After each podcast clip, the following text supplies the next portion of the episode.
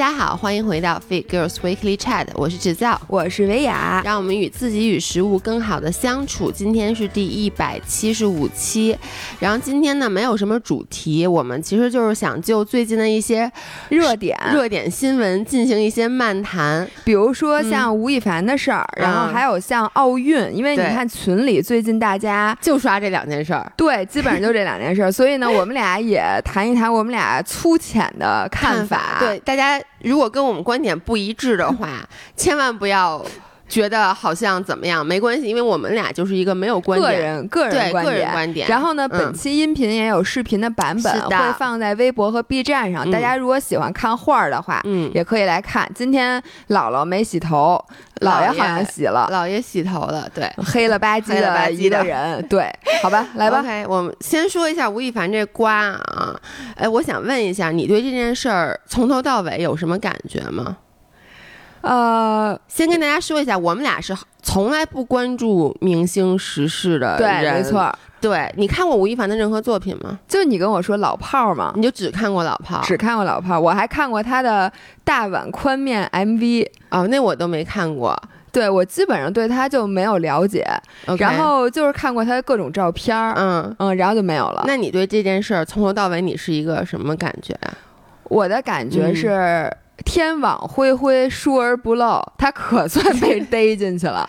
因为我是从最开始这件事儿，还是大家在群里发说“卧槽，快看”，然后那种就是转发别人的聊天记录，对对对，而且是被被转发过很多很多很多次的。然后我一看吴亦凡，我当时看见这仨字儿，我三炮就觉得这事儿肯定是真的。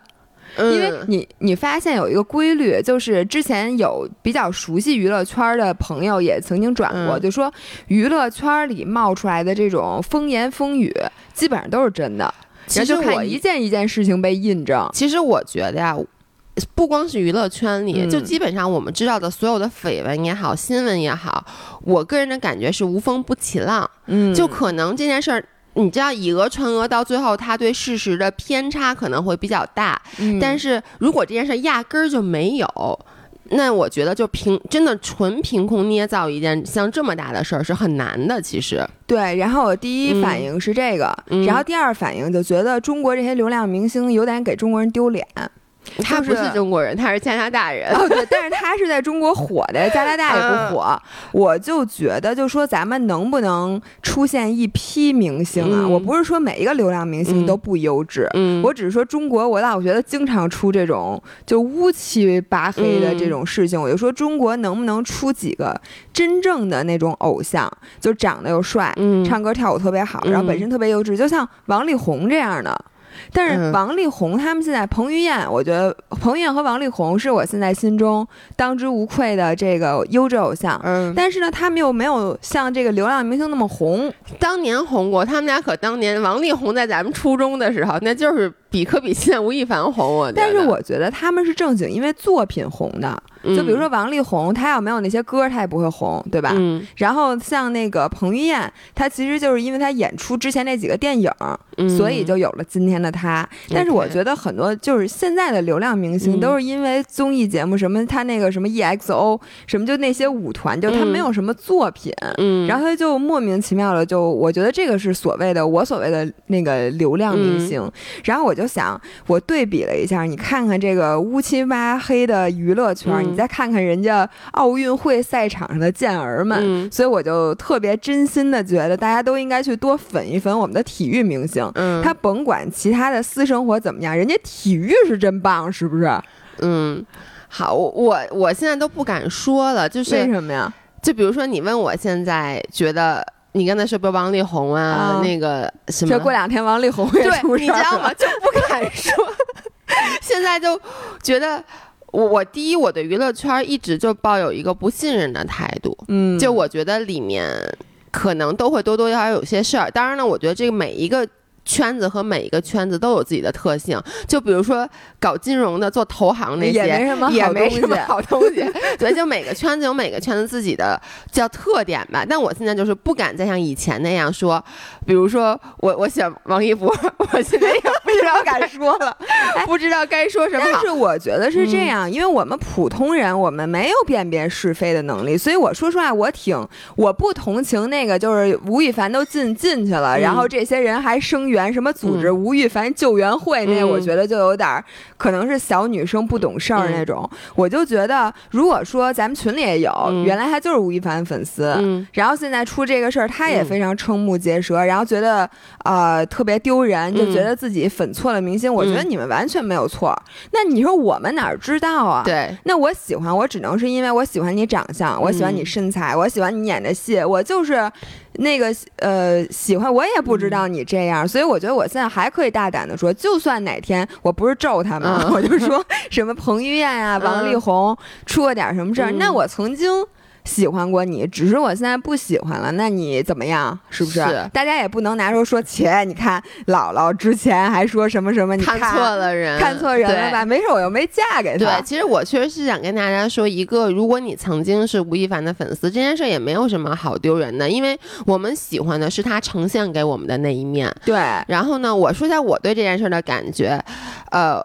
我我在这儿，当然了，吴亦凡的粉丝也不要喷我。我从一开始就不是特别喜欢他，你根本就不认识他。我 no no no，他和鹿晗，你告诉我上次那个 在机场，不是什么那个大海报上面，你是那是鹿晗还是吴亦凡？忘了，反正你张嘴就说了另外一个人的名字，然后说这个我认识。是这样的，我确实是脸盲，然后呢，我没有看过他的任何的电影或电视作品，所以我以前确实不知道。不认识他，然后我第一次知道他是看那个《中国有嘻哈》，嗯，然后那而且那是他第一次当导师那一季，后来啊，听说他的态度就转变了，然后我对他印象不好，是因为他第一季我觉得他有点装，哦，就是对对对，他的那个就是 swag 嘛，上来就是不是 swag 这词，style freestyle，哦哦，freestyle，他上来就是底下那些很多来那个海选的人嘛，然后人家唱完了以后，他都会那样子，人就嗯。你有 freestyle 吗？真的就是这种一点头，你有 freestyle 吗？然后呢，我当时就以为，因为他一直被宣传的，就是他是一个什么语言天才，然后这个那个的，反正就是说，把他宣传的还挺有才华的。于是呢，我就以为他 freestyle 特好，我就去网上查了他的 freestyle。结果特别，结果就是我看到了一个我在 YouTube 上查的啊，因为是，然后就看到一个很尴尬的视频，他去上一个英文的节目，嗯，然后就一帮老黑，就是国外的节目，然后那个他就说什么，他觉得 freestyle 很能考验人能力什么什么的，后来老黑就说，那你给我们来一段，这老黑不是老黑就以为，因为你的老黑就觉得他肯定行嘛，然后他就。他当时就没有现场唱，他就以各种方法，就是啊，我我没准备好还是我忘了，具体记不得了。freestyle 不用准备，他就给折过去了。所以就这件事，当时就让我怎么说呢？我就会第一印象对他不太好。然后后来多多少少听到一些关于加拿大某王的这个称号，尤其是我以前因为也在加拿大留学，其实就包括之前那个演那个什么，就是高圆圆她老公。那个人他之前也是在家啊，对赵又廷，他家之前也在温哥华嘛。然后因为我们那个圈子，其实留学生那个圈子，当时也有传过他。然后呢，所以我就觉得无风不起浪。尤其是如果你在这个我们留学生的圈子里听说过这件事儿的话，未必就是假的。然后直到出了这件事儿，我跟你一样，我不 surprise。嗯，我 surprise 的是什么？是我以为这件事儿到就今天这个结果不会发生。哦，你记不记得当时就是在上上哎是上上周吧，这件事刚出来的时候，就是那个都美竹刚爆料的时候，然后不就是他说什么二十四小时。你也劝你退出娱乐圈，要不然我就要报证据了。然后二十四小时以后这件事没有发生，都美竹就竹就销声匿迹了。我当时还跟你说，我说我觉得这件事儿就是被资本给打压了。嗯，我当时的心里就是他身上背着这么多大的合作也好，包括他演的那个电视剧叫《青簪行》吧，投资了是四个亿的人民币，然后计划是说第三季度就是在各个平台都上映了，眼。瞅着这节骨眼了，他出这么一事儿，就人家拍都拍完，后期都做完，都就等着宣发了。结果你出这么一个事儿，我觉得就是各方资本都会把它保下来。嗯，所以当时那个我我当时第一个 surprise 是朝阳是朝阳警方吗？是哪？好像就是朝阳警方，就是说说那个对这件事儿会进行后续报道。我觉得既然他能把这事儿公开出来，我当时就觉得有希望了。也也不是有希望了。我当时其实心里是很悲观的。我当时觉得这件事儿当时是为了给大家一个交代，就是因为要不然大家会死咬着不放，你知道吗？就觉得那都美竹人呢，都美竹人呢，然后呢就说你总是要给我们一个交代。我觉得那个官方发的这个说我们后续会进行。彻查，然后最后给出一个查无此证，可能这件事就过去了，因为。当时刚看到这件事儿的时候，我的内心肯定是相信杜美竹的，但是呢，他一直没有能真正的拿出证据，所以我就觉得他肯定受到了各方的牵制。在这里，我就非常觉得互联网时代还是有互联网时代的好。是的，这要之前，比如说你天天只是看新闻知道事儿，那人家想保谁就保谁，对吧？对，就是你发生的人是没有没有。我觉得现在说实话，我从最开始就比较乐观，是因为我觉得这个事情所有的人都已经看到了这些，就是警方的证据和我们老百姓看到的证据其实是两码事儿。对，很多时候我们心里都知道这事儿肯定是真的，但是他有时候，比如这证据不不能成立，那证据那我们不管。但我觉得这个人肯定已经不可能再接到任何代言了。就你说你他再出现在电视上，你会还看他吗？反正但他的我我本来也不看他，但是你知道我一直都觉得啊，这个互联网有它的好，就是你刚才说的，它能够让很多人以前不被看到的小透明，他能够站出来发声，他能够保护自己。嗯，但同时因为这个过度。密集的信息轰炸导致了互联网是没有记忆的啊，对，就是很多事儿，当时你觉得好大，就包括我们看各种时事的新闻，你当时悲伤也好，愤怒也好，开心也好，你会发现几个小时以后热搜就不是他了，再过几天以后会有一个更大的热搜把他顶上去，你就会忘了这件事儿。比如说当时吴亦凡那个事儿被那么多人说，然后马上出了郑州发大水的事儿，然后所有人就就谁管他呀？大家都去关注这个。郑州大水的事儿，然后每个人都为这件事儿去心痛，因为它更加的大。嗯，但是呢，我就觉得 OK，的确这件事儿很值得关注。然后，但是我就觉得，当时我就觉得，就这么让吴亦凡跑了吗？就我当时就真的觉得这件事儿难道就就此了结了吗？所以后来就是真的，警方今天前天公布了这个，前天还是昨天？前天还是昨天？对，就是这两天吧，公布了这个说。确定逮捕这件事儿，让我还是非常的 surprise，让我对突然对我们的警方人员有了一个就是怎么说呢，更加信任他们了吧？就没有被像我想象中的那样被那个资本去去操控。嗯，对，嗯，我觉得这个现在还是真理，还是站在叫什么呀？正义还是多数人的。嗯，就是我觉得，尤其是现在互联网时代，你看天天都有人申冤或者什么的，虽说不可能每一个冤都沉冤得雪吧，但是总是让我们有更多的机会。你说你原来上哪儿说理去？现在我觉得至少你可以自己发声。是。对吧？你觉得这个特别像？其实咱们之前谈过一次 Me Too，嗯，后来就当时是因为什么谈的 Me Too？是你看的那个连续剧，是一个什么早间新闻？当时还有就是体操队性侵案。就是美国的那个体操队的丑闻，然后那那那一阵儿这种事儿特别多的被爆出来，其实就是原来女生都不敢发声。就大家如果不知道 Me Too 是什么的话，其实就是针对，其实就是都是针对女性嘛。有有有性侵男性的吗？没有。后来有了，后来有，后来有。对，就针对弱势群体，就是一个高压的权利。嗯，甭管是他是一个人还是一个机构。嗯，然后呃，之前其实。都是性骚扰或者性侵过男性或者女性，这些男性和女性可能是在这个机构之内的，或者是受这个权力控制的这些人，然后他们都没有发声，一个是因为羞耻感，一个是因为自己也没理，因为这我之前咱们谈这期节目的时候。曾经说过，说我非常理解这些女性的心理。嗯，比如说你想跟王一博谈恋爱，然后王一博有点不好意思叫你去喝酒，完了之后如果发生了什么事情，你第二天就算你醒悟过来了，对，你说你是完全不自愿的吗？并不是，而且你说不清楚。我觉得这也是这件事儿最开始很多那个吴亦凡的粉丝就说。就是很多他们会说很多，就是比如说这些女生，难道你们不是自愿的吗？不不自愿为什么去？嗯，就是或者说还有说，就是他们不是说我们是喝醉了吗？然后就说，那你为什么要喝醉？你在一个就是。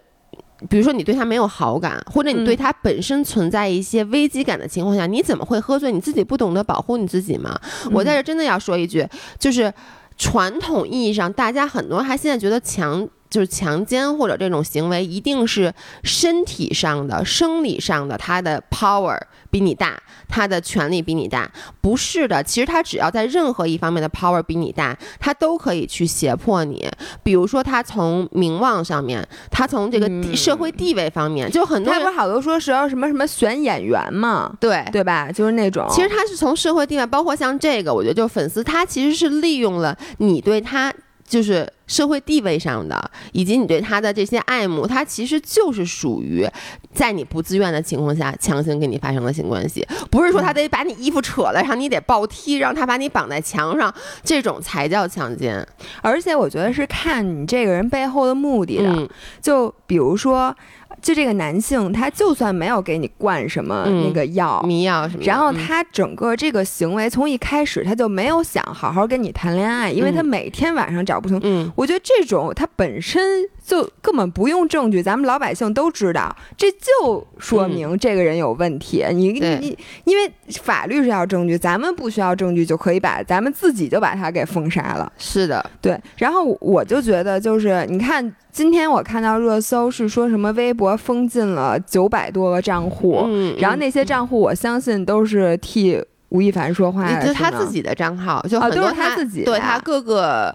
就有他在各个平台上的账号，以及一些呃为他发声的账号，哦，那就有点像川普，那人家把川普那账号都封了，什么脸书、Twitter 都不让他说话了，就是这感觉，因为他天天的还在煽动那些。OK，我觉得吴亦凡这件事儿，你还有什么要评论？因为我觉得这整件事儿就事实非常清晰，嗯，然后最后呢也得到了我们想得到的这个结论。然后我觉得这次我还挺感动的，就是这么。多女生能不畏强权，对，然后就把这个该说的话都刷出来，我还我觉得挺给力的。我我其实想说的一个是，Me Too，大概在四五四五年前在国外开始，三四年前吧，在国外开始兴起，呃，也不是兴起，就是开始出现，一直到中国，就是到今天，其实它在国内的扩展是比在国外要困难的。因为不得不说，就是国内的媒体对于这个语言权的一些限制，以及我们就是确实有一些很多粉丝可能还是比较年轻化，嗯，然后就是他对这个 Me Too，我觉得在国内能走走到今天这一步是非常不容易的。而且我真的觉得，对于一个女性，嗯，让你自己去说出你这个经历，你要说你是。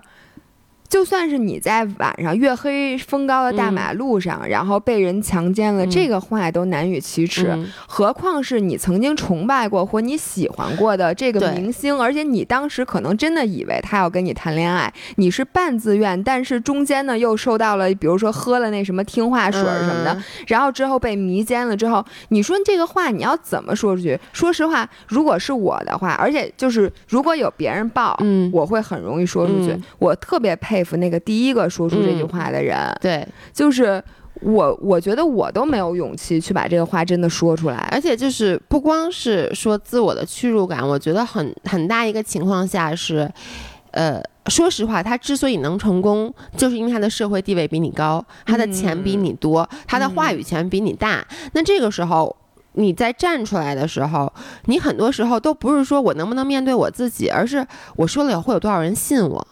就是我为什么或者有多少人会骂我，就是要蹭人家流量。对，然后说你这一点还是可以的。然后对我真的觉得，我觉得我要是说出来，大家肯定会说，说你不就是想蹭人家流量？说你难道不是自愿的吗？确实，或者什么？你看一开始这样的声音是很大的。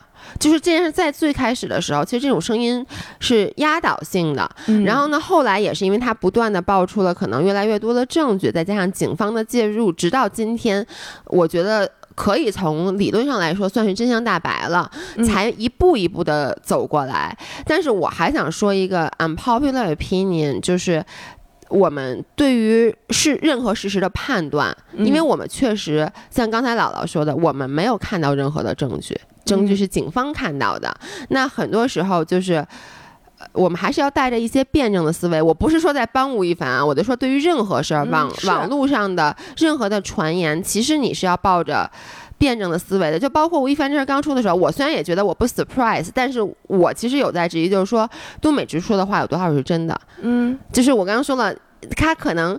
事实摆在这儿，但是通过以讹传讹这件事儿，可能本来是一个三十分、四十分的事儿，最后被发酵到三百分、四百分。所以我觉得这个是我们，嗯，这是咱们永远不不会知道的。对，但是我觉得这是网民的一个自我修养是什么？就是在不知道真正事实的时候，不要去以讹传讹，不要去激这件事儿，嗯，就是不要在网络上发表一些特别偏激的言论。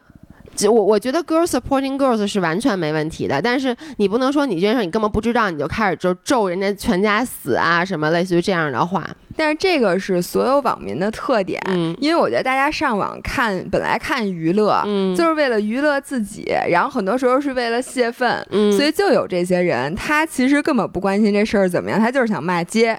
我觉得这样的人咱也没办法，因为这件事最后证明。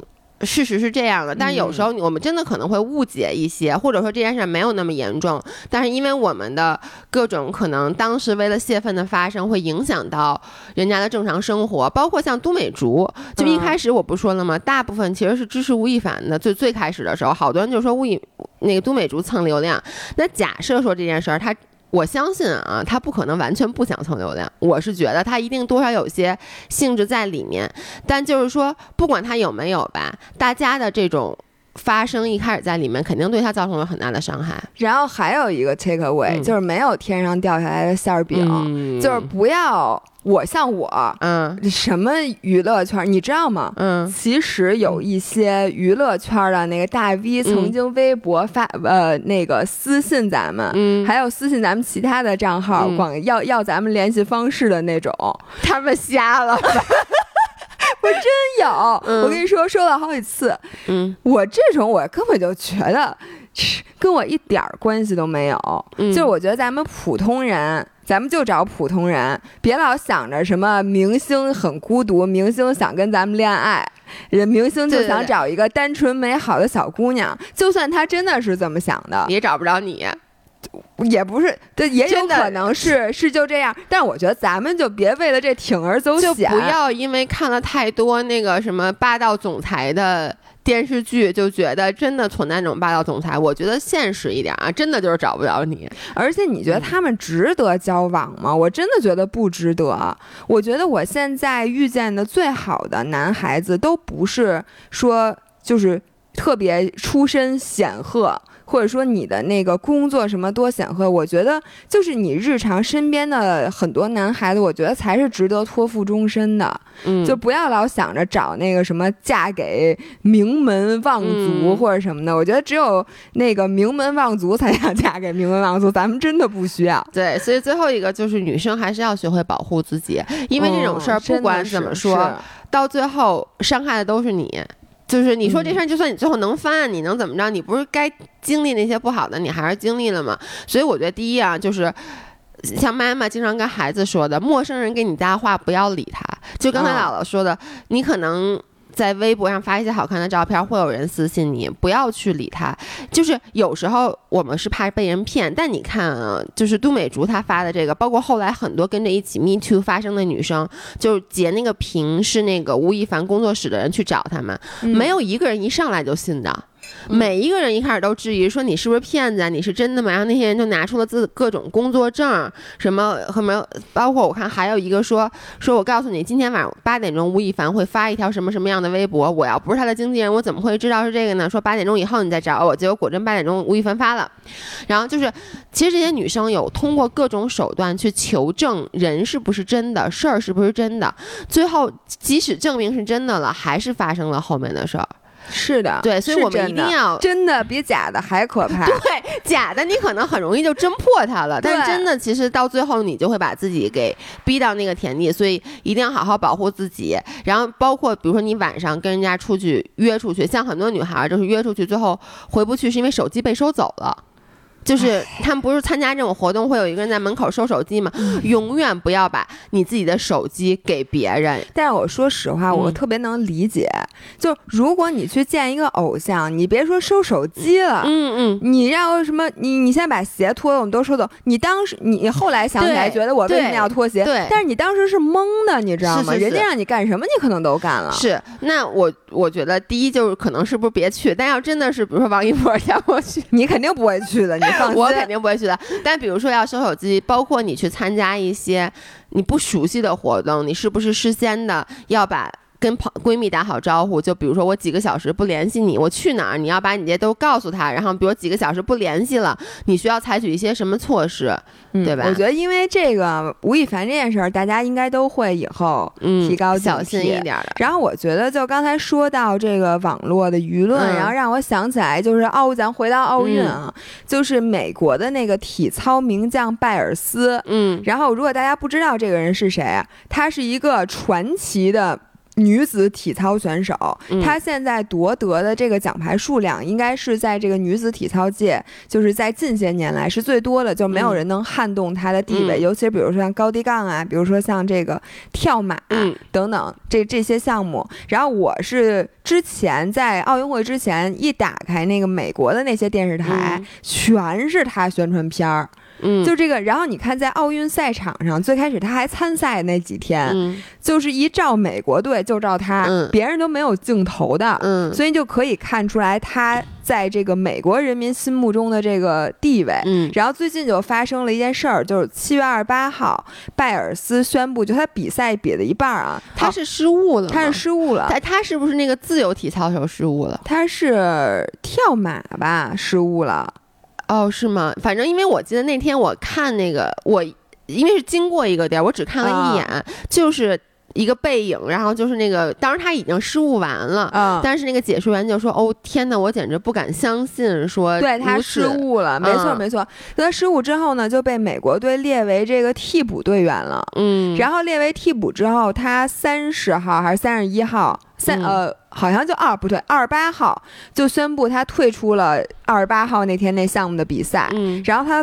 但是他之后还剩几项，嗯，然后他剩的那几项是他绝对优势项目，嗯，就是他们就说说如果他参赛，一定他是冠军，嗯，就别人都想都不用想那种。然后他就相继在三十号和三十一号宣布那几项也不比了。然后今天他宣布他彻底不比了，就是哪一项都不比，就退出这个东京奥运会。然后呢，他自己发表声明，我昨天看 CNN 就说他说人家就说他是就美国人也是，也就是网暴啊，真的发生在每一个国家，对对。对，然后就说说他是懦夫，然后什么的，大家就从爱生恨，就那种感觉，就像零四年，就是零八年刘翔，刘翔真的是那样。然后大家就不停的骂他，然后他说我现在宣布退赛才是勇气。嗯，然后后来就爆出说他其实就之前他也是那个美国体操队性侵的受害者，并且他从小家庭特惨，就他的什么生父生母怎么抛弃他，然后他就被领养，然后就从小就一直特别特别惨，然后就变成了这个所有美国少女心中的精神偶像。嗯，但是她因为可能也是性侵是其中一个因素，然后她就有非常严重的抑郁症。嗯，说抑郁症在精英运动员里面特别常见。你知道吗？我我觉得这个错其实就是大家的，永远不要去神化一个人。你其实为什么他会？就是之所以大家对他失望，嗯，其实就是因为大家已经没有把他当成一个普通的运动员来看了。你刚才说了，他是这些女，千千万万、亿亿万万的小女孩的精神，就是偶像，精神偶像，真的是 role model。那大家都觉得我是敬仰你的，然后我是要向你学习的，你我有一天会变成你的那个样子。然后这个时候他失败了，然后呢，更甚者就是他自己在没有进行挑战的时候，可能就宣布退赛了。所以大家会很愤怒，大家觉得我错信了你，我一直在敬仰你。但如果你就是包括刘翔也是，嗯，如果他只是一个普通的运动员，然后呢，他说我受伤了，然后他退赛，大家可能就觉得啊，那挺正常的，对不对？嗯，退就退吧。然后就是因为他在这个又是我们主场的比赛，然后站在起跑线上的时候退赛了。对。然后大家就觉得说你就就就那种愤怒油然而生。然后拜尔斯也是一样，但是后来就我今天看报道说他患的那个抑郁症叫 Twisted。然后这个 twisted 会让他在身体下落的时候无法辨辨别他身体和地面的关系，就等于他有点就是晕。那就大所有人都有这个病，这么说就是他以前可能没有，就是在身体下落的过程中，他是在那个身体离开地面的时候无法判断他身体和地面的关系。然后说如果他继续参赛的话，他有可能会严重的受伤。然后这个就让我想到了那个苏炳添，你知道吗？就是我是觉得在万众期待的这个时刻哦，然后如果所有人的关注点全都在你那儿的时候，我我都不能想象他们是怎么参赛的。哎，我问你。你刚才跟我说你特别喜欢看昨晚那灯光秀是吗？就是百米对，昨天晚上的百米飞人大战的决赛之前，那个之前我先看了一遍女子的，嗯，那是我第一次看那个灯光秀，我当时就觉得在这个灯光秀之后，大家的状态会是非常非常好的，嗯，是因为他那个百米飞人大赛之前那个灯光秀，他会把渲染。呃，他会把那个气氛渲染到你觉得你站在了世界之巅，嗯，就是你是全世界都在看你，你是世界上最棒的。如果是我的话，我会在那一枪跑得特别特别特别特别的好，我觉得。嗯，我我跟你说啊，我昨天看完奥运会，因为以前我看奥运没有关注过田径项目，就很少关注田径项目，是因为它本身我不跑步，嗯，而且呢，我一直被我爸所影响，就是我爸不一直说的吗？这不就是那个。什么大草原上动物的行为有啥好看的？说你想看跑步，真的是。我爸说想看跑步，看动物世界，就是呃，所全世界人民最爱看的田径项目，他不爱看。对，我然后呢，我昨天是很认真，就除了之前看刘翔那个，嗯，然后昨天是第一次很认真的看田径项目，也是因为被你种草嘛，就是一开始你跟我说了他，就是咱们那天看他预赛嘛，然后我后来就回去以后就查了一些他的东西，就被种草了。然后昨天又在家里看了那个半决赛，哦哦，我跟你说那个。激动啊，就简直了！然后在那个昨天决赛的时候，我当时和那个老爷公，我们俩在那个蓝港吃饭，然后呢说，哟，快开始了！正好你知道蓝蛙那块有一个大屏幕，嗯，然后当时就是首先，我觉得大家对奥运的这个关注，你知道，在苏炳添上场了，就快要上场一百米开始之前，就灯光秀的时候，所有人都不吃饭了。都看着，所有人都看着，而且服务员也不服务了。然后呢，服务员不就都这样？然后，然后那个那些人后面的那个顾客就说：“那个服务员坐下。”然后服务员就蹲在地上。然后，但每个服务员也很紧张。然后你知道他那个不是室外吗？所有经过的人都不走了，不走了。就是那个整个蓝蛙被围的里三层外三层，然后所有人都在看。然后不就开始放那灯光秀？我当时。就是我就开始哭，就是我眼睛里就含着泪，我也说不清我当时是什么心态，我就是很紧张，就跟我比赛比柔术上场之前我就哭一样，就是紧张。然后呢，结果比了以后。那个他的决赛成绩就不如他半决赛嘛？其实我觉得他就是起跑晚了。对我老觉得就是之前那个人影响他。你跟我说不是之前那个人影响他，他是这样的。他决赛不是发了两枪，第一枪有人起跑抢跑那个英国人气死我了。那个英国人那抢跑抢的有点忒明显了，你知道？但是人家还没发枪他就跑了，所以就是他太紧张了。但是那一枪他就慢了。哦，是吗？对，因为我是看到那一枪，我心里咯噔一下，说坏了。嗯。但是呢，那个人抢跑了，我心里特高兴。我说哦，我说第二次还有机会。结果第二次一发枪，他就晚了。就你明显的看出他反应晚了。然后我我想说两点，就一个是说，如果是你，嗯，就是你跑的特别特别特别快，然后你现在是苏炳添那个位置，你觉得你会跑得更好还是跑得更差？我肯定是更差。我我紧张，尤其是如果说我刚刚在半决赛里面跑了一个很好的成绩的话，这个时候我的压力就更大了。哦，是吗？就是这是第一，第二是如果第一枪有人抢跑了，嗯，我第二枪一定会跑，就是发跑更差，是因为我怕我抢跑。因为我会看到旁边的人抢跑直接罚下，因为现在不是零容忍嘛，那我肯定就是，比如在我心目中就是宁愿你跑慢点，你也别抢跑，因为抢跑就没有成绩。所以我觉得当时他那个第一枪抢，我跟你的心态是完全相反的。我第一枪虽然他可能跑得不快，但是我觉得有人抢跑之后，我当然就想他的心态肯定会受到一个影响，就是我可千万不能抢跑。嗯。但是，哎，我我还真的没有想这些。哎，那你，我问你，如果你是苏炳添，你希望有灯光秀，还是希望没有灯光秀？你希望有人围里三层外三层的看你，还是不不希望有人看？当然就全部都没有，就是你希望什么都没有，然后最好呢是在你们家楼底下的操场上，然后就你自己。因为你没发现，我不跟你说，就是我所有最好的成绩，就不管是干什么东西的好成绩，都是在自己偷着摸的。不管是我吃的最多的一次，就是你看有人看着我吃饭吧，我也吃不了那么多。就是所有，包括以前考试，就是。只要是我发挥好的情况下，一定是我能觉得这个世界只有我。而且我觉得运动员其实最了不起的就是在比赛的那一刻，他能够屏蔽掉所有外界的对他的影响，他还是能够做到，就是感觉上这个跑道上只有我一个人，我要拼命的冲冲刺。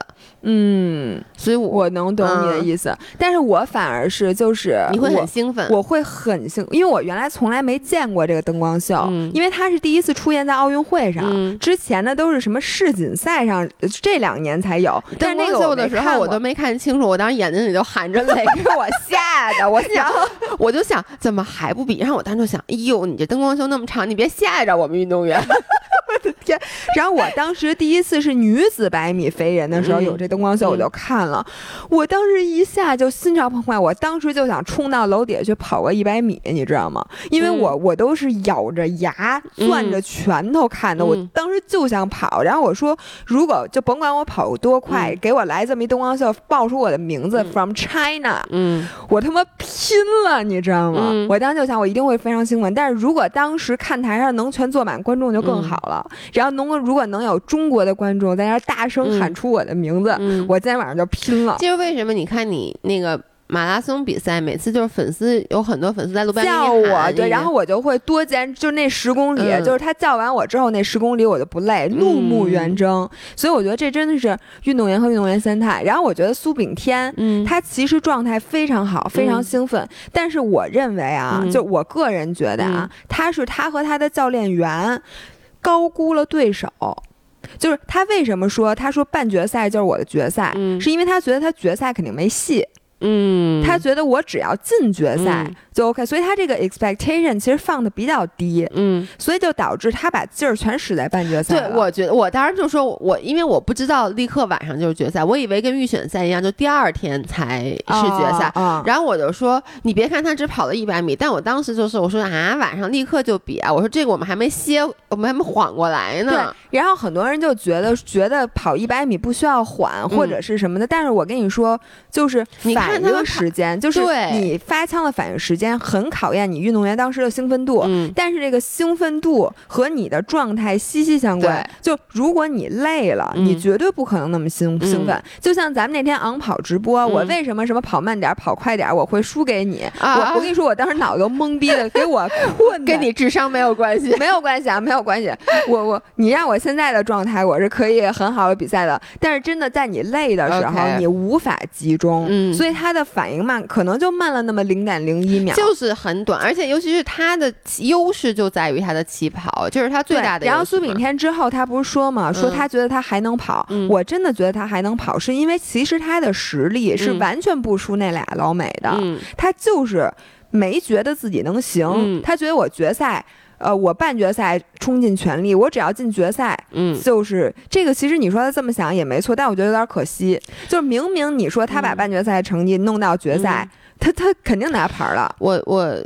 但是你不能不能事后诸葛亮，他要是半决赛，因为半决赛你不知道他那组是死亡组，他要是放一个第一组、第二组，他可能不会有那么大压力。主要也是因为他那组本身，你想啊，他跑那个九秒八三，但是其实并列第一的是另外一个九秒八三，对吧？然后呢，你其实只能进仨，你稍微一不小心跑慢一点，你可能就进不了了。我特别期待苏炳添在三年以后巴黎还能跑，因为他那个时候就是就是我现在的年龄。但你不是说爆发力其实随着年龄的增长下降？但是凯文迪什三十七岁呃三十七岁拿了环法的冲刺绿衫，所以我那个冲刺的那个感觉和这个百米其实是很像的。所以如果他是这样的话，如果苏炳添他坚持住。然后只要他自己心里有这个信念，我觉得他就算什么牌都拿不着，我依然觉得他是最棒的。我我其实有两个感觉，第一就是中国网友，我们现在真的比以前要怎么说呢？呃，我最后怎么就是 tolerant，就就是他们的宽容很多。对，因为你看啊，这次女排的失利。确实是我我我看我后来没看的，我后来都看了回放。嗯，不得不说咱们打的确实不太好，这这实话实说啊。但是大家还是鼓励为主，就是没有那种特别特别不好的评论，可能也有被屏蔽了，我没看到。但是你知道这次被骂最惨的一次，一个是美国的拜尔斯，一个是日本的那个大阪直美。嗯，大阪直美怎么了呢？大阪直美原来曾经是就是网球的一号种子，然后这次他连那个就是八分之一决赛就连八强都没有进，这不跟咱们不跟咱们女排一样吗？对对对，就爆冷，在日本被骂的有，就好多好多人骂他，然后我就觉得。你说这运动员得多伤心啊！就是人家为国争不不是为国争光，就因为他是混血，嗯，很多那个网友就说什么呢？你滚出日本什么那种？哎呦，我觉得真的。就感觉一点体育精神都没有，这话说的。对，其实我觉得最重要的还是体育精神。其实什么是体育精神？在我心里，就是你去努力，然后你去热爱，即使在受到就是各种艰难险阻的时候，你还能够说爬起来继续。我觉得这个就行了。你不是说一定要争第一。然后我还有一个感觉就是，我真的不能比赛。你这样，你看比赛都看不了。就是我，我发现我。这就叫我不是，这不是一个优点，就是我的共情能力真的过强。昨天苏炳添比赛之前，我的那个整个高兴的程度，因为我们是在家里看完他的比赛的，然后我们看半决赛，看半决赛，然后去蓝港吃饭，整个那个过去的路上，感觉跟我自己拿拿奖牌了一样。那你有你就没有说看完半决赛之后特别担心他决赛比不好吗？也有一点担心，但当时我的心情特别特别的好，然后我整个不管是在路上也好，到了蓝港，然后我还拉着老爷公陪我在外面溜了一圈弯儿，就是整个那个状态是雀跃的。然后吃饭的时候也是一直就是那种高兴的心情。然后那个他那个决赛比完之后，你知道。因为这个比赛太快了，嗯，它还不像那种网那个什么排球，就是你还能坐着看一会儿。其实你在看的过程中，你是能调节自己心情的，就包括前两次，就是逐渐降低预期呗。对，就包括咱们女排跟美国比那次，一开始你是觉得啊必胜，对，后来慢慢一点一点降低预期，然后呢，就是包括你输完第二局，你就其实已经。就给自己就已经把那个话给说明白了，就教育好自己的这个心理状态了。然后呢，昨天那个是因为第一线抢跑，我跟你说，第一线那抢跑不仅对运动员，对我也是一个考验，因为一下我也是。需要精神高度紧张的好吗？就是他那第一枪跑完以后就啊抢跑了，然后我的精神一下就萎靡了，你知道吗？以至于在第二枪打响的时候，你看他起跑慢了，我看也看慢了，就是我你也没跑呢，要要搁你，对，你你还没反应过来呢。就是你知道第一枪的时候，你的眼睛就一直观看着，然后精神高度紧紧张。第二枪的时候，我不知道为什么我自己就走神儿了。嗯，等我看的时候，他们已经大概跑了。一半了，一半了。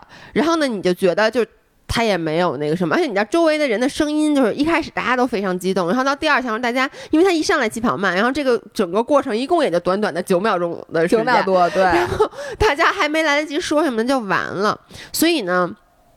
我的打击受到的非常大，然后你知道，就当时比完以后，我就坐在蓝蛙那个椅子上，然后而且其实我们吃的不是蓝蛙，我们吃的是新元素，因为当时蓝蛙排队，就是因为你知道蓝蛙那天，那你们还能坐在新元素椅子上？不，你听我说，坐在蓝蛙的是这样的，因为蓝蛙那天排队，然后所以因为只有蓝蛙有那个大电视，然后我们就说那咱们就去吃新元素，因为新元素也能看见。然后呢，结果到真正开比赛的时候，我就发现大家都特别不要脸，根本就不管，就全部都。翻到都挤到蓝妈那院子，那根本就不是一个餐厅了，已经变成一个那个，就是咱们小时候在楼下看电影的那种那种感觉了。所以我后来就是，然后我就坐在人家的椅子上，边上还是人家的餐盘，我就坐在那儿。他老爷跟我说走了走了走了，然后就说哎没事儿什么之类的，就感觉跟我比赛。然后我当时眼里就含着泪，然后我就一直在说一句话，我就说就怪那个英国人抢跑，我说就怪那英国人抢跑。然后我整个的状态就是接下来张涵就说那咱们是回家还是去怡迪港买衣服呀？我说随便。然后就是我整。整个人就那种，就跟我自己比赛失利似的。然后在骑车的时候，我连那个自行车都扫不开，就我。扫码的时候手都是在抖的，然后在骑车的路上，我一路上都骑特慢，就我满脑子都是，我说不清我脑子里有什么。你难道不应该骑特快吗？你说我今天晚上要踢苏炳添再跑一次，我眼里就一直含着泪，就我心我的心态已经崩了。然后中间好几次，你知道那个路不好走，就碰到了什么那个公车，然后呢张涵可能就会绕过去，太搞笑了。前面是公车，我就在后面，就尾气就轰着我的脸，那我就你根本不知道你在干嘛。对，我就停在。那我也不知道我到底应不应该去越过那个公车，反正就这一路我骑得很慢。后来到了那以后，张涵就说：“你你你没事儿吧？” 然后我就说：“我说没事儿。”我然后我就又说：“我说就赖那英国人抢跑。”然后老爷公就说：“你怎么还想这事儿呢？”就是之后一直包括甚至到露露里面去买衣服，我第一次在露露我没有。没有试任何一件衣服，然后我在那扒拉扒拉扒拉，然后我满脑子想的都是就赖那英国人抢跑。我直到真的就是很后来，可能都到家就一个多小时以后，快两个小时了，我才渐渐从这个情绪中抽离出来。你说苏炳添要知道 观众还有像你这样的，他以后还敢赛跑吗？不是，我一点都没有怪他，不是怪。就是说，原来他对中国的 GDP 都有了影响，你都没消费那天，昨天晚上。对，而且当然他，没消费还有另外一个原因，就是不知道为什么我的那个在系统里的那个，咱不是属于那打折的没有了，没有了。然后那个人他就说说你这过期了，然后呢我就说我说我是博主，就拿，当时我还整个人都特别懵呢，我拿我说我是博主，我就拿出了咱们的那个微博，刚刚给他显示，他白了我一眼说啊，我们这儿那个不给网红优惠。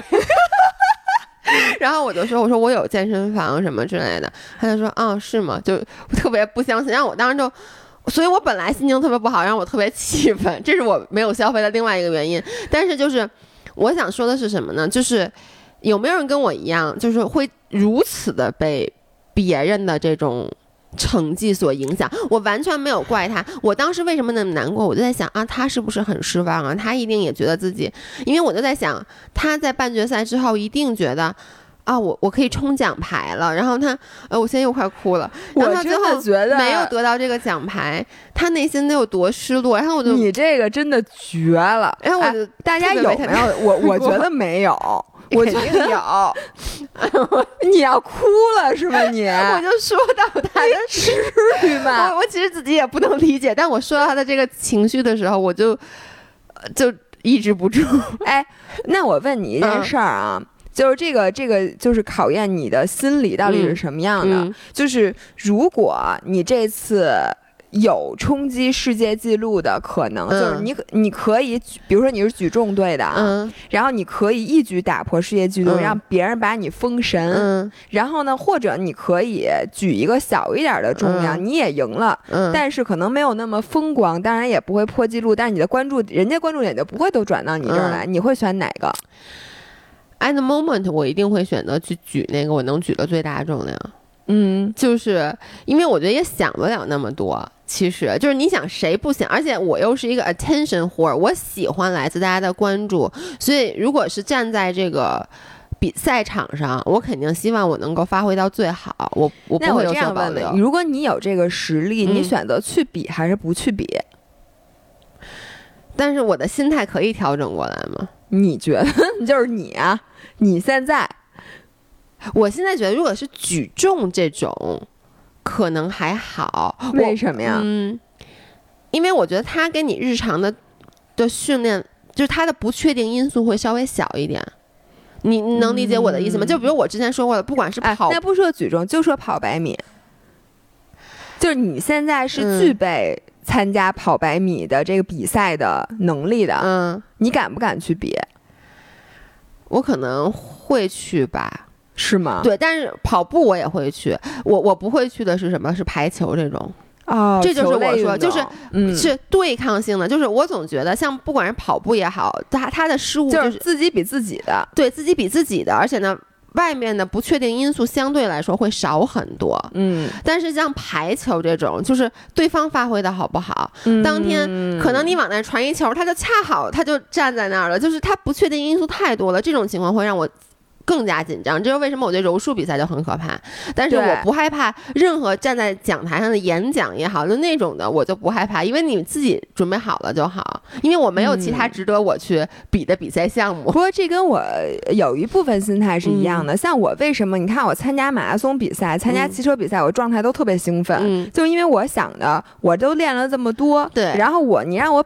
超水平发挥也不可能，嗯，我就是这水平。但是你让我说跟比赛、跟水平、跟我现在水平差很多，也不太容易，嗯，因为而且这种长距离的比赛，你就算最开始状态不好，你有这么多个小时可以调节，调节，它没没关系。我觉得像跑百米，我就会比跑马拉松紧张很多，那肯定的，因为你这个差之毫厘，失之千里。但是像球类比赛，跟我一样，我觉得。心态最厉害的就是球类运动员，对，因为球类运动员你比赛就是不是说他没有绝对的水平高下，对，就是如果别人的那个球路就是你所最不擅长或者你最不熟悉的，对，或者当时那个光线啊或者什么的，你要输你可能真输很惨，就像你知道吗？德约这次摔拍子摔两次，哎，我看见了，我但是我我我本来想着怎么那么没素质，后来听说这在网球界好像算是一个比较正常。小德是从来不摔拍子的，你知道吗？是吗？我一直以为他脾气本身就不好。不是，小德是心态特别特别好，他一直打球是防守型的，特别特别稳。他的，你知道他可以劈叉接球，然后还能站起来。那他这是怎么崩成这样的？就是我觉得是因为他想得金满贯。你知道现在呃历史上网球运动员应该只有五个人得过金金满贯，就是四大满贯再加上一个奥运会金牌。嗯，然后他这次就想成为第六个人，以至于他的心态就崩了。而且他是输给了一个完全是没有世界排名，我听说就是那个人就是，所以他才生气。对，然后我现在就觉得这个奥运这个运动员的这个心态，嗯，我现在觉得教练就是教这个打球啊，教什么是一方面，这个怎么能让运动员把自己的心态调整好，非常重要，太困难。对，就像你刚才说的，就是我看女排嘛，其实你看很多时候就是。对方一旦赢一个球，有两个球，尤其是如果说，我觉得最影响心态的是一个是这个球本身很好，然后你严重出现失误了，这会让你质疑自己；或者就是对方连着打了几个特别好的球，打在你的死穴上。我就今天网今年网球就有很多是这样的球嘛，让我想起了咱俩当时跟悠悠和悠悠。别，我给大家讲啊，其实你们要看那个视频，那视频没有特别完，呃，还算比较完整的捕捉吧，就是。其实一开始老老一直在赢，就因为我们就是发球，我发现发球可赢，对，麒麟可赢就一直发球，然后我们当时就觉得我们肯定能赢，然后悠悠和一农的那个状态就特别不好，而且他们俩是越打越差。就这时候呢，就是他们就叫了暂停，叫暂停以后，其实教练我觉得就是我不管教练跟他说了什么，他打断了大家的这个节奏节奏，对，然后再。一比，他们赢了一个，他发球到他们那边了。一旦到他那边，我们这边一个接不着。对，然后就越来越急，越来越到最后都有点崩溃，对，有点崩溃了。所以我觉得，虽然咱们这个非常非常差，非常非常初级啊，但是其实就能够反映出大家的心理素质。然后我觉得是这样，如果我是一个初出茅庐的新新手，我的心态就会特别好。在这种情况下，我反而能容易冲击奖牌。就是因为我觉得我没压力，我输了是应该的，我赢了。为什么苏神半决赛跑那么好啊？他就觉得这就是我的决赛了，就是哎，对，他没有然后呢，所以我为什么刚才问你这个问题呢？就是我可能是属于那种我特别特别怕我一举成名的人，就是我觉得我要是一个，比如说，嗯，你就让我一直不受。大众关注我，反而能一直出成绩。嗯，如果你一下把我封神，嗯，你就说这个项目就是张姥姥最牛逼，他就应该得金牌，我肯定得不了。我觉得我那个心态就就崩了。对，就大家对你的 expectation 太高了。就是我觉得没有人他是百分之百能拿项目的金牌的。奥运会哪有那么容易？你就得把自己调整到巅峰状态，在一刻还得特别兴奋，发挥特别好，心无杂念，你才有可能能拿金牌。嗯，没有说特别悬殊的，其实是因为你动不动你可能就失误了，或者你就怎么着，这这个太容易了。所以呢，我当时就是我不替那些。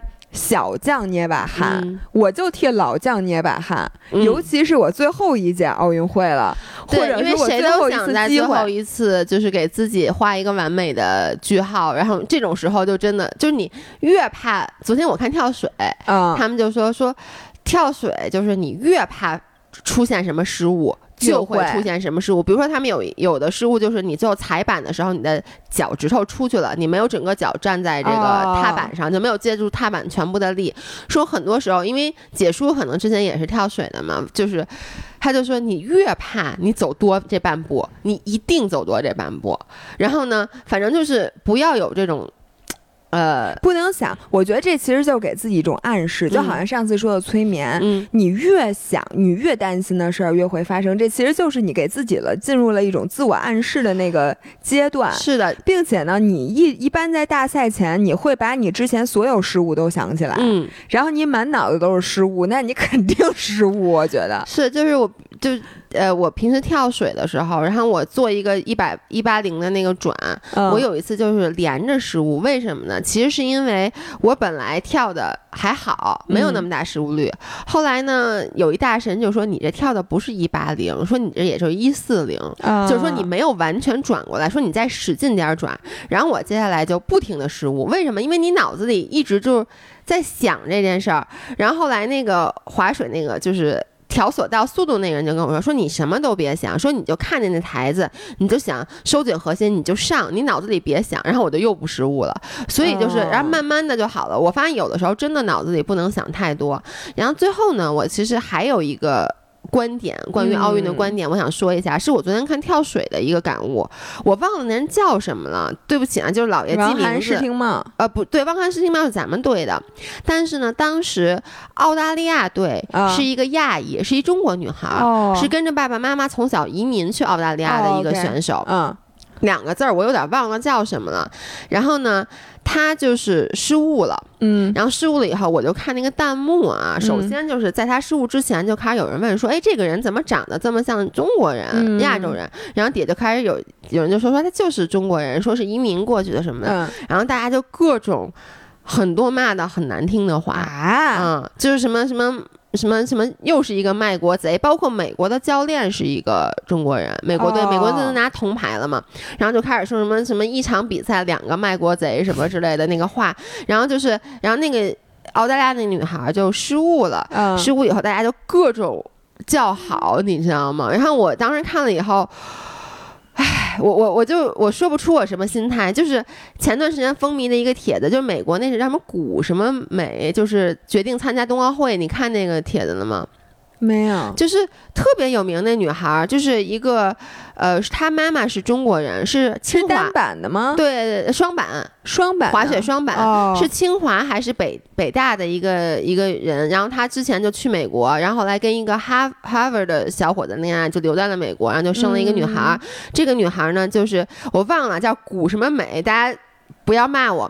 然后呢，他前两天在他的 ins 上面就发布了一个信息，就是说我决定二零二二年代表中国去参加，嗯，那个冬奥会，因为她是混血嘛。然后这个女孩特别特别厉害，因为她之前拿了就是世锦赛各种各样的冠军，然后长得又特别特别好看，所以呢，前段时间就是朋友圈就刷都刷屏都刷疯了，就在刷刷这篇帖子，然后就说什么长得这么好看还这么爱国，什么就。找回到脚的根，我就想说，他从小在美国生，在美国长大，然后被美国养大，然后他回到中国，这种人我们就说啊，你你太好了，你知道知道你的根在哪儿，然后回来为我们中国去那个参加比赛，为我们祖国争荣誉。然后人家另外一个女孩是从小就去了澳洲，就其实，在他然后代表澳洲参赛，你就那么难听的话骂他，我特别生气，你知道吗？当时对，人家各国都有这种情况，因为而且咱现在中国好多规划球员，你知道吗？就不是规划运动员，嗯，就是什么各种混血。我前两天还看一女生也特漂亮，她是中德混血吧还是什么？然后参加女子七项全能那种，然后也是，然后就是大家都是一一片说，哎，你看这爱国精神，呃，爱国的火苗，然后怎么怎么着？我觉得这种啊，嗨，咱能。大家大家要更多去看体育精神，然后呢，不要就是说怎么。当然了，这种话谁都会说。就是那个那个女孩，我说她不是代表中国参加奥运会吗？她那 ins 底下也是一大堆美国的人说你卖国贼，然后美国人民养育你这么多年，就 exactly 就是美国在我们这儿吃这么多年，划了我们这儿的血。对他们就说是你之所以能有今天的成就，其实是美国教练。带你就在我们这儿学的嘛，然后说什么你是什么，然后你现在就回去替什么中国去争荣誉。但是我觉得最搞笑的是，你看那个中国那五十九岁那大妈在呃，对不起啊，大妈 就是那个替卢森堡参加中国就参加乒乓球比赛，也没人骂呀，没人说你卖国贼，都说哎呦，你看人家五十九岁还参加奥运会，看来就还是太漂亮。我跟你说，他要是五十五十多岁了，说替中国参赛，估计美国人也不骂了。是的，当然了，中国人可能也也不太激动了，是不是？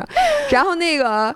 我最后想说什么来着？我想说，我现在请大家关注一下八月七号、八月八号的。哎呦，怎么又停了？咱们录了这么长时间吗？嗯，啊，最后结尾了。嗯，大家关注一下八月七号、八号，尤其是八号的男子马拉松的项目。嗯，因为有基普乔格。然后我跟你说特别搞笑的，我现在对这事儿有一个判断，但我不知道对不对啊？就是大家都很喜欢的一个日本选手叫大破节，是我们亚洲之光，就是马拉松。运动员，他现在就宣布，他将会在东京奥运会之后退役，但是他年龄并不大，他正当年。OK，然后我对这事儿的分析是，我觉得他在国内现在压力太大了，这是气话，就是。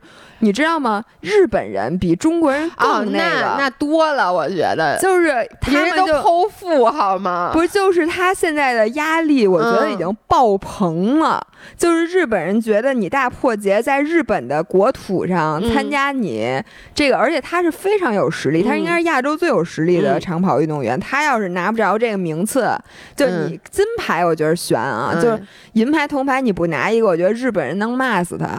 所以我觉得他现在就告诉大家别骂我，我退役了。